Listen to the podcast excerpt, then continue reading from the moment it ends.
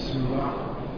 إن الحمد لله نحمده ونستعينه ونستغفره ونعوذ بالله من شرور أنفسنا ومن سيئات أعمالنا. من يهدي الله فلا مضل له ومن يضلل له فلا هادي له. وأشهد أن لا إله إلا الله وحده لا شريك له. وأشهد أن محمدا عبده ورسوله. Inch'Allah, je vais essayer de, de faire la traduction du ders d'hier que, que le cheikh a donné. Euh, tout d'abord, euh, la personne qui posait les questions, c'était le frère Abu Bakr. Il a commencé par présenter le, le.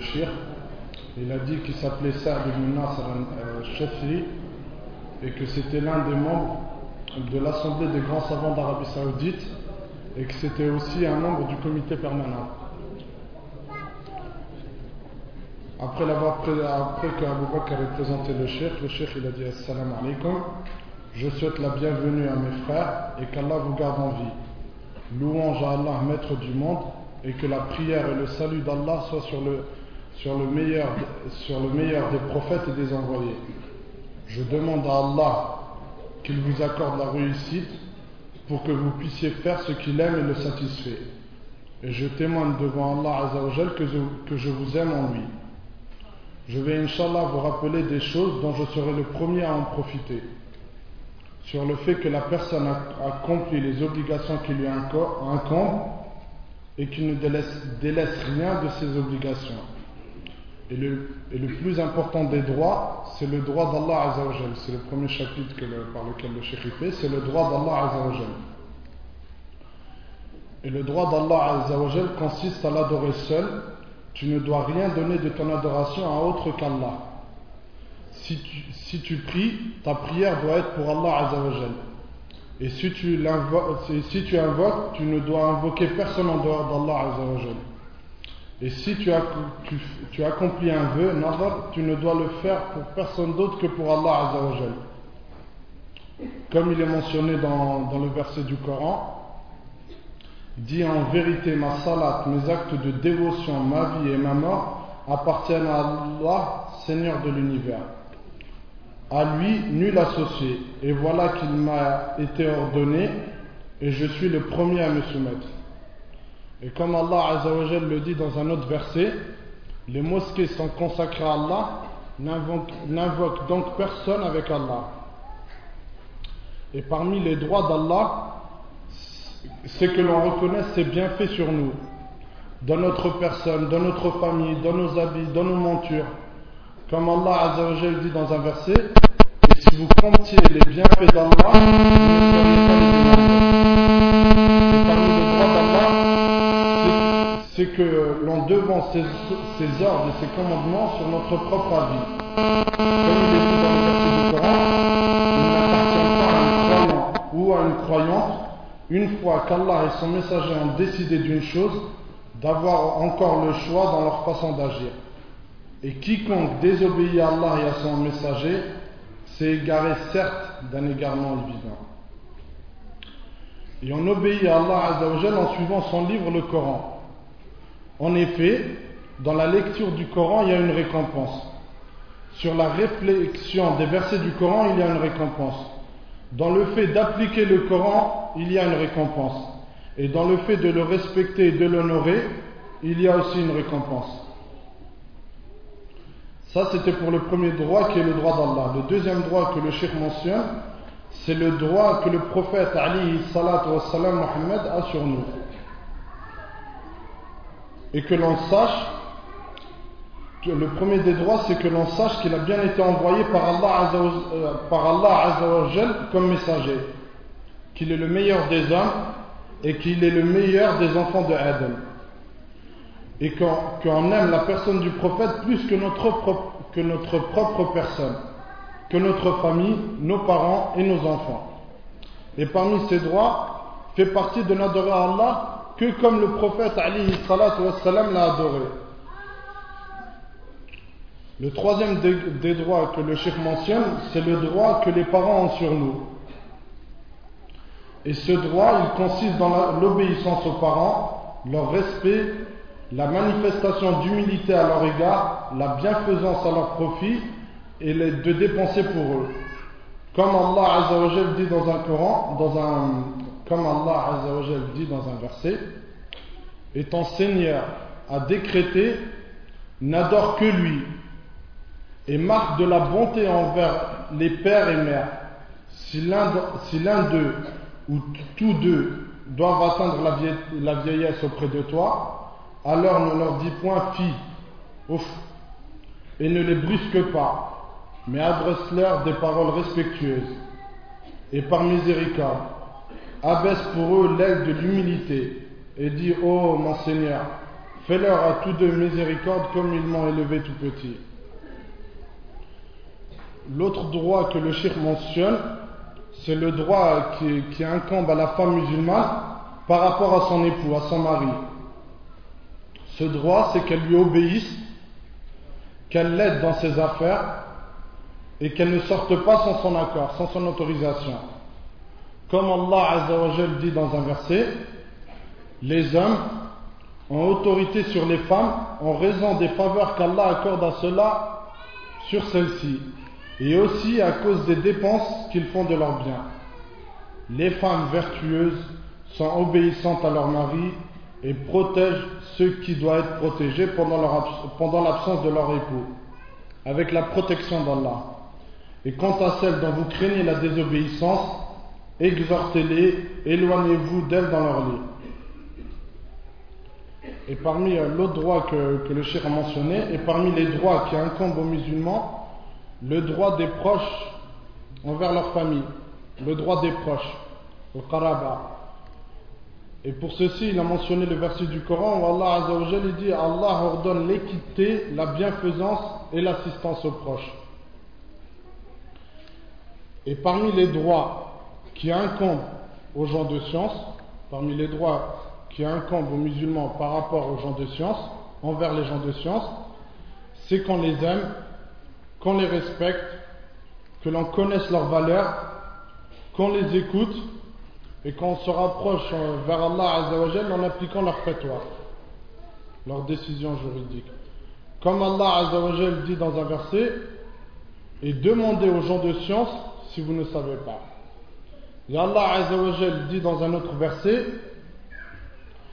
Allah lève le degré de ceux qui ont cru parmi vous et de ceux à qui il a donné la science.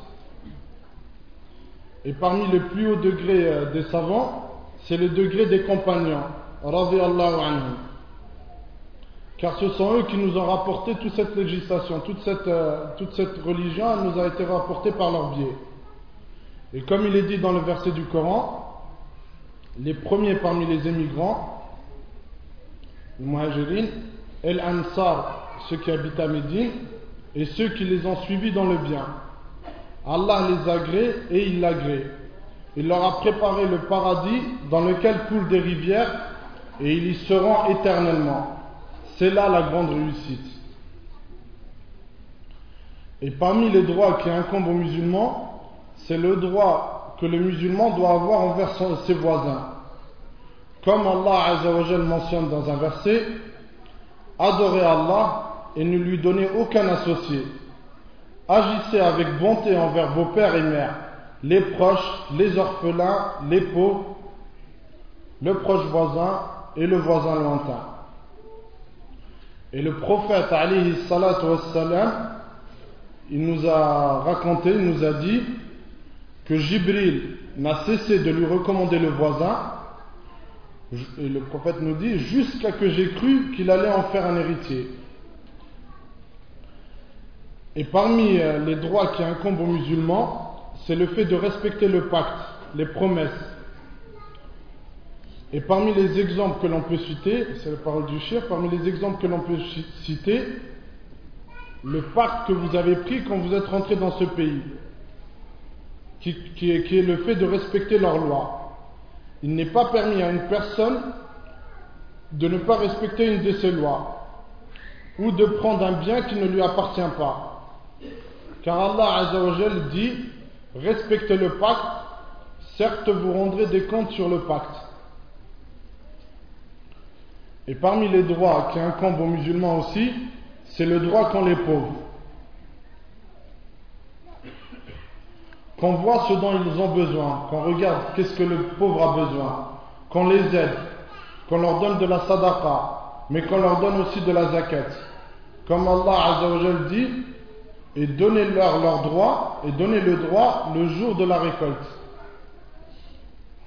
Regardez comment Allah Azzawajal a dit leur droit. Ensuite, le shirk nous a conseillé trois choses. Et les trois choses que je vous conseille sont la, première, après avoir terminé, là il a terminé les droits, il est passé dans un autre euh, sujet, il dit je vais vous conseiller trois choses. La première c'est le fait d'apprendre. Rapprochez-vous d'Allah en apprenant les cultes de la religion comme a dit le prophète.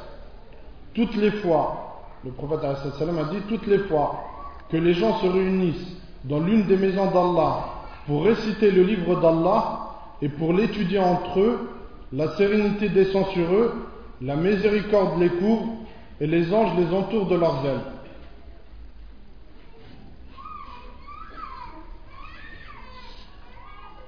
Et appliquez ce que vous avez appris comme science. La deuxième des choses que le shir nous conseille, c'est d'appeler à Allah Azzawajal, la da'wa. Et ceci, elle se fait de deux manières.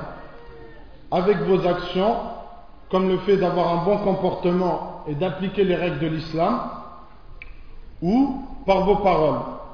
Allah Azzawajal dit Et qui profère plus belle parole que celui qui appelle Allah, fait bonne œuvre et dit Je suis du nombre des musulmans. La troisième des choses que je vous recommande, que le chef vous recommande, c'est le bon comportement. Et ceci, que ce soit entre vous ou non, entre musulmans ou avec les euh, non-musulmans. Comme dit le prophète alayhi salatu wassalam, certes le musulman atteint le degré du jeûneur prieur avec un bon comportement.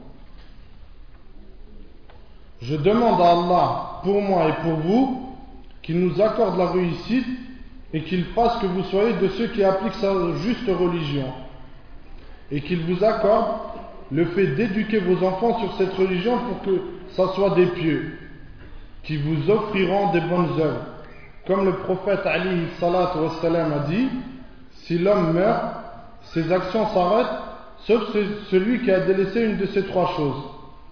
Une aumône continue, sadaqatan jariya, une science dont les gens profitent, et un enfant pieux qui invoque pour lui. Je demande à Allah Azzawajal qu'il vous donne beaucoup de bienfaits, qu'il vous donne beaucoup de subsistance et qu'il fasse que vous fassiez partie de ceux qui s'accrochent à leur religion.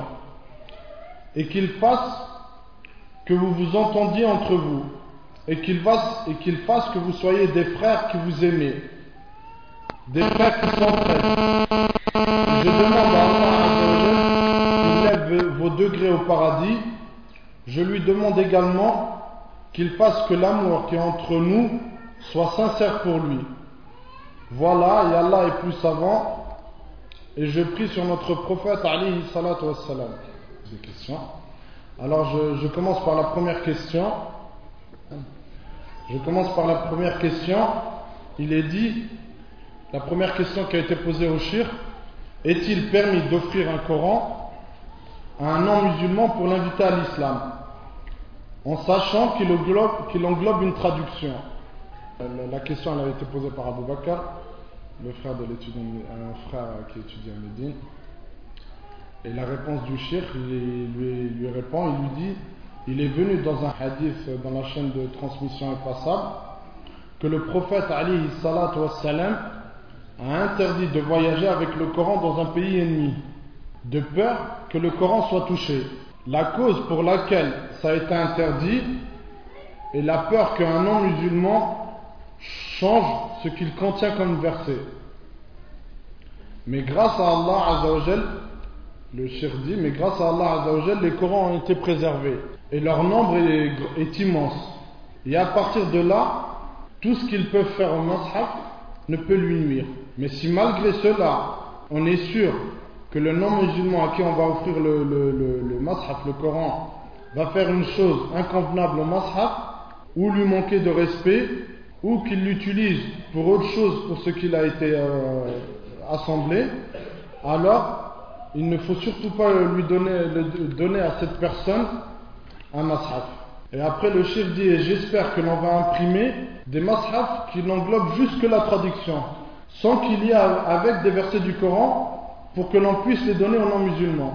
Mais si ça venait arriver, il dit, mais on doit informer, mais on doit informer la personne à qui on va offrir le mashaf que la traduction, que la traduction du Coran, c'est un effort, euh, c'est l'effort de l'homme. Donc c'est possible qu'il y ait des erreurs, puisque toute action que l'homme venait à accomplir, elle contiendra obligatoirement des erreurs.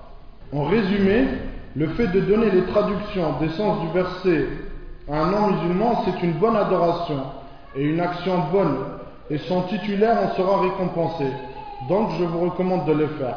Et il est connu que le prophète wassalam, avait envoyé dans les lettres qu'il envoyait euh, au roi, il, avait, euh, euh, il, y avait sur les lettres qu'il avait envoyées au roi, elles contenaient des versets du Coran. Donc maintenant on va passer, Bismillahirrahmanirrahim. Donc là on est arrivé à la deuxième.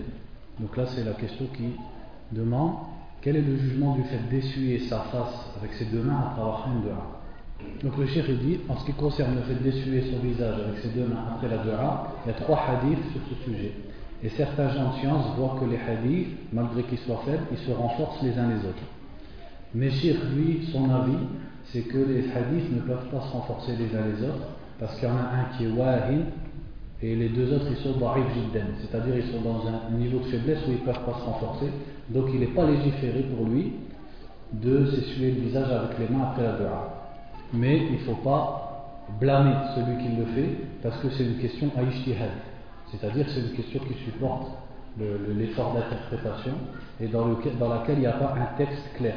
Donc il ne faut pas blâmer la personne qui le fait. Là, c'est une sœur qui demande est-ce que la femme qui a ses règles peut lire le Coran? Donc il dit la majorité des savants disent qu'il n'est pas permis à la femme qui a ses règles de lire le Coran à cause d'un hadith où le prophète sallallahu alayhi wa sallam lisait le Coran alors qu'il était allongé sur le cuisses de Aisha et elle, elle avait ses règles. Et l'imam Malik dit qu'il est permis à la femme qui a ses règles de lire le Coran sans toucher le mushaf. Et Cheikh pour lui, ce qui apparaît, c'est que le, le bon avis, c'est le premier. L'interdiction, mais la femme qui a ses règles, elle peut quand même écouter le Coran, notamment à la radio et les enregistrements. Donc elle peut écouter, il n'y a pas de mal. Donc elle peut aussi se rappeler des versets en elle-même sans les prononcer. La question suivante, comment le musulman met en pratique la parole d'Allah Demandez aux gens du rappel si vous ne savez pas. Donc il dit, c'est en revenant aux savants, en leur exposant les situations que la personne peut trouver. Il dit, quand une question te vient, avant de répondre ou de chercher toi-même, tu demandes d'abord aux savants de la religion la réponse à cette question. Et Allah a mis comme condition que celui à qui on pose la question soit un savant. Donc, à partir de là, il ne convient pas à personne, si ce n'est de demander celle qu'elle connaît pour la science, qu'il lui demande directement, ou par téléphone, ou par une lettre, ou par un message texto, ou par la radio, ou par la télé, et tous les autres moyens de, communication. Donc tout ça, ça, ça, si on a fait tout ça, on a questionné les gens de science. Notre question, quelqu'un demande la différence entre la volonté universelle d'Allah et la volonté religieuse. Donc la volonté religieuse d'Allah, c'est ce qu'Allah veut et aime, et veut qu'on le fasse. Et après, cette chose peut arriver comme elle peut ne pas arriver. Comme quand Allah a dit, Allah veut pour vous la facilité et il ne veut pas la difficulté. Comme le verset Allah dit, Allah veut que vous vous repentiez, acceptez votre repentir.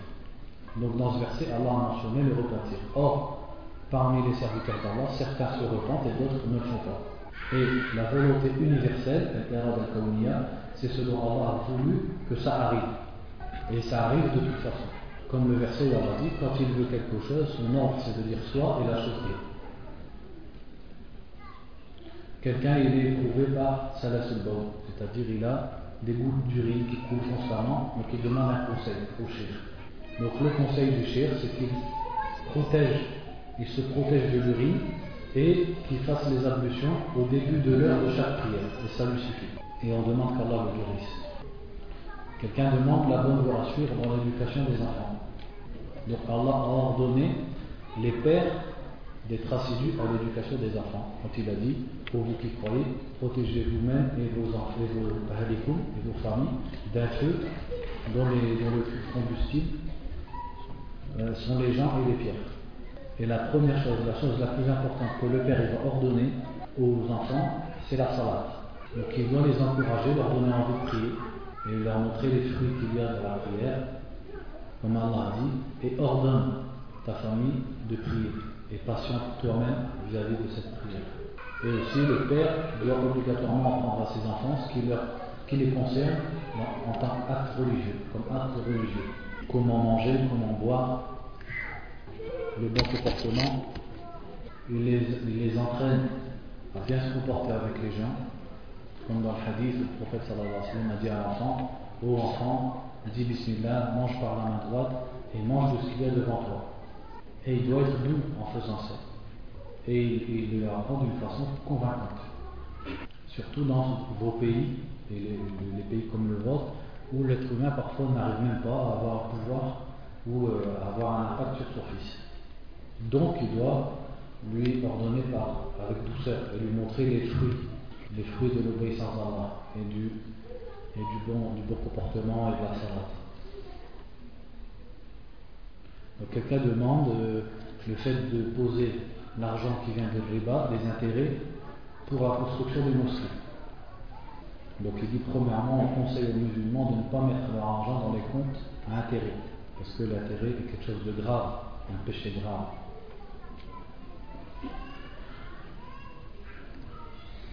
Et Allah dit aux vous qui croyez délaisser, craignez Allah et délaissez euh, le riba, délaissez l'usure si vous êtes croyant. Et si vous ne le faites pas, alors attendez-vous à une guerre de la part d'Allah ou de son messager. Donc le musulman doit faire attention à éviter ce crime qui est riba. Ce crime dont justement nous témoignons et nous observons les traces, les catastrophes. Donc on doit prendre garde à cet acte grave qui a des mauvaises conséquences ici-bas et dans l'au-delà. Donc il faut éviter les comptes à intérêt. Mais si on imaginait qu'une personne viendrait à désobéir à Allah et il lui viendrait de l'argent de l'usure, donc il les dépense dans le chemin du bien. Et surtout pour les gens qui sont elles vont qui ont un grand besoin, comme les malades qui n'arrivent pas à payer leurs remèdes et leurs soins. Et il dit à Ramad si on les met dans la mosquée, pour la mosquée. Là, quel est le jugement de la sutra dans la salat et du fait de prier le, la salutation de la mosquée? Donc, en ce qui concerne la sutra, c'est-à-dire l'objet que la personne met devant elle quand elle prie, le, ce qui apparaît au shirk, c'est que c'est mustahab. C'est recommandé, mais fortement recommandé. Donc il, dit, il met devant lui quelque chose qui dépasse Vera, à peu près, c'est-à-dire 50 cm. Donc il est, rapporté que le prophète sallallahu alayhi wa sallam a ordonné la sutra. Et en même temps, dans un autre hadith d'Ibn Abbas, il est rapporté que le prophète sallallahu alayhi wa sallam a prié sans avoir de sutra devant lui. Donc c'est pour ça qu'on comprend que l'ordre du prophète dans le hadith où il a ordonné, c'est pas pour indiquer une obligation, mais pour indiquer quelque chose qui est recommandé. Donc quant à la salutation de la mosquée par deux c'est une, bonne action par laquelle la personne a des récompenses. Et dans les deux sahih, il est rapporté que le prophète sallallahu alayhi wa sallam a dit quand l'un d'entre vous rentre à la mosquée, qu'il ne s'assoit pas avant d'avoir prié deux rak'ah. Et la majorité des savants disent que c'est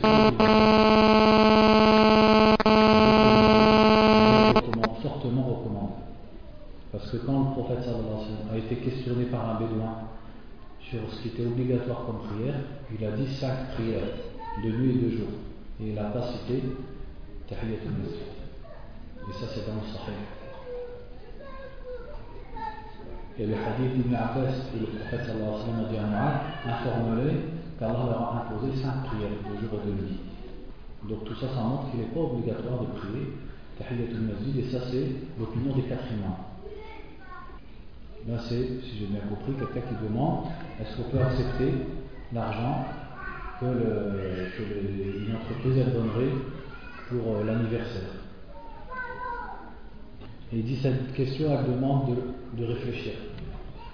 Elle demande d'y réfléchir et il dit on ne l'a jamais posé, c'est pour ça que je ne connais pas la réponse à cette question. Il dit ça demande de bien observer et de réitérer euh, l'étude des preuves religieuses. Voilà, c'est une question sur la pilule contraceptive. Donc il dit il y a deux sortes. Il y a une sorte qui est mauvaise et nuisible, ou alors qui n'a aucun bien, dans laquelle il n'y a pas de mascara. Donc il dit ça, il ne faut pas le faire. Mais s'il y a un bien pour la personne et que ça n'empêche pas définitivement d'avoir une descendance, et que la personne elle ne veut pas par ça ne plus avoir de descendance, donc il dit la plupart, à ce moment-là, la plupart des savants actuels de notre époque disent que c'est permis dans, cette situation-là. Mais ils mettent comme condition la permission du mari. Là, c'est une question qui dit qu'est-ce que la, femme, quelle quantité de la religion est obligatoire à apprendre pour la femme Donc, ils disent est obligatoire, c'est qu'elle connaisse les actions qui lui sont obligatoires. La prière, donc qu'est-ce qui est obligatoire à faire? Si elle a de l'argent sur lequel elle doit donner la zakat, elle doit connaître les règles de la zakat. Donc, c'est-à-dire chaque être humain doit connaître les règles et les statuts par la vie dans ce qu'il doit faire, avant de faire. Et les choses qu'il ne veut pas faire, il lui est simplement recommandé de savoir euh, leur statut. Et c'est une obligation communautaire, pas individuelle.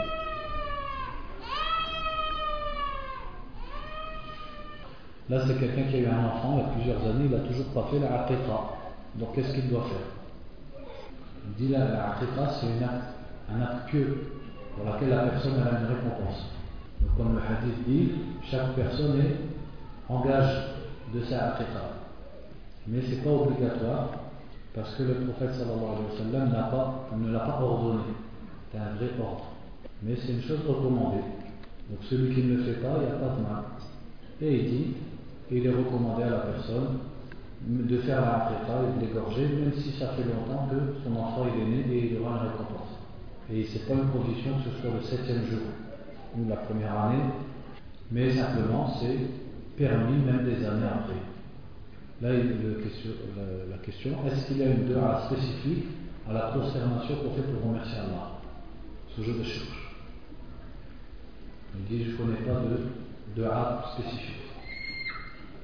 Mais la personne fait le tasbih, tahmid, loue Allah, glorifie Allah. Au début de ce sujoud, il dit Subhan Rabbi al et si possible trois fois. Et s'il rajoute jusqu'à dix, c'est mieux. Et aussi lui demander de louer Allah, de complimenter Allah, par ses apartés, par les louanges et par les attributs d'Allah. Comme il est rapporté qu'au jour du jugement, le prophète sallallahu alayhi wa sallam va se prosterner devant Allah et va le louer par des louanges qu'il lui aura appris à ce moment-là. Là, la personne demande est-ce que le fait d'essuyer les chaussettes, c'est seulement quand on a une excuse? Il dit non, c'est permis de façon absolue, sans condition. Qu'il soit, euh, qu'il ait une excuse ou pas. Mais il dit la question c'est est-ce que le mieux c'est de l'essuyer ou de relaver ses pieds Donc il a été rapporté les deux du prophète sallallahu alayhi wa sallam. Donc s'il a déjà ses chaussettes, le mieux c'est d'essuyer. Et bien sûr, s'il les a pas, il lave ses pieds. Mais il n'est pas recommandé, il n'est pas préférable de mettre les chaussettes exprès pour après faire le masque. Donc c'est-à-dire la personne, ne doit pas en faire plus que sa situation demande. Elle ne doit pas en rajouter. S'il a sa chaussette, il essuie. S'il l'a pas, il lave son pied. Et il ne s'impose pas de mettre exprès sa chaussette pour essuyer après.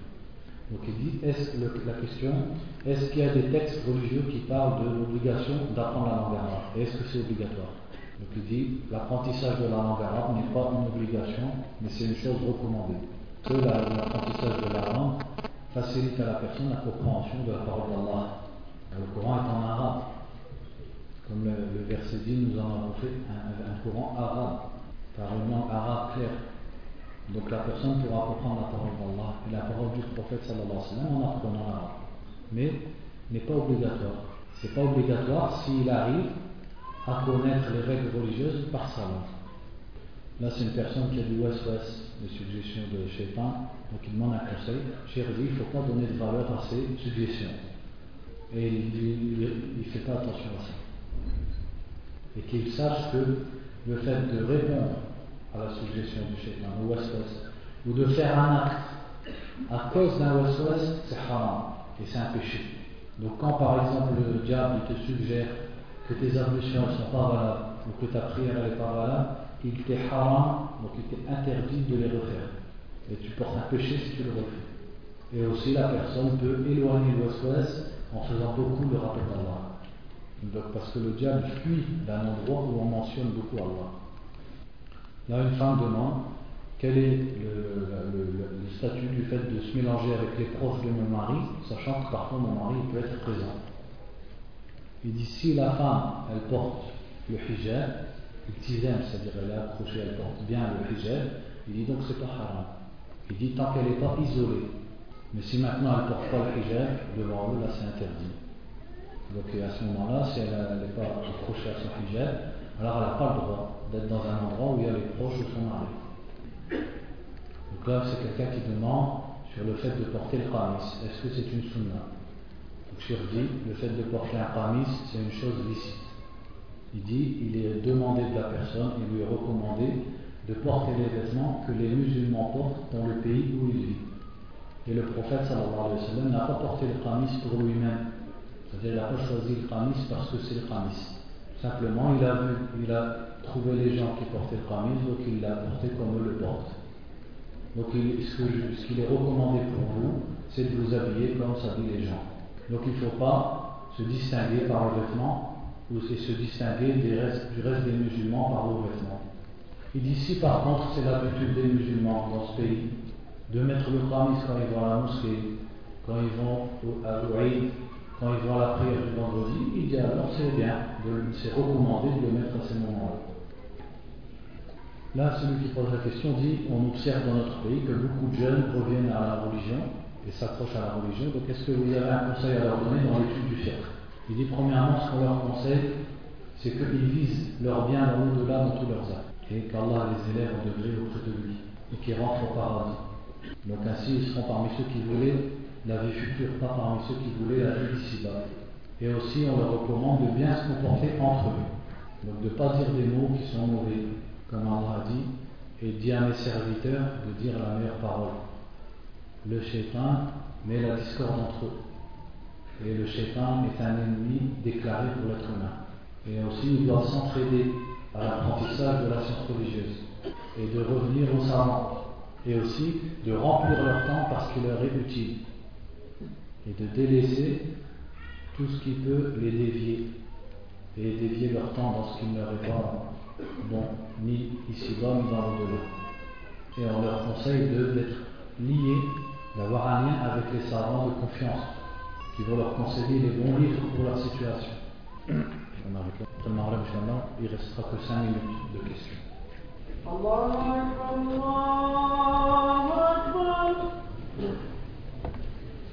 Allah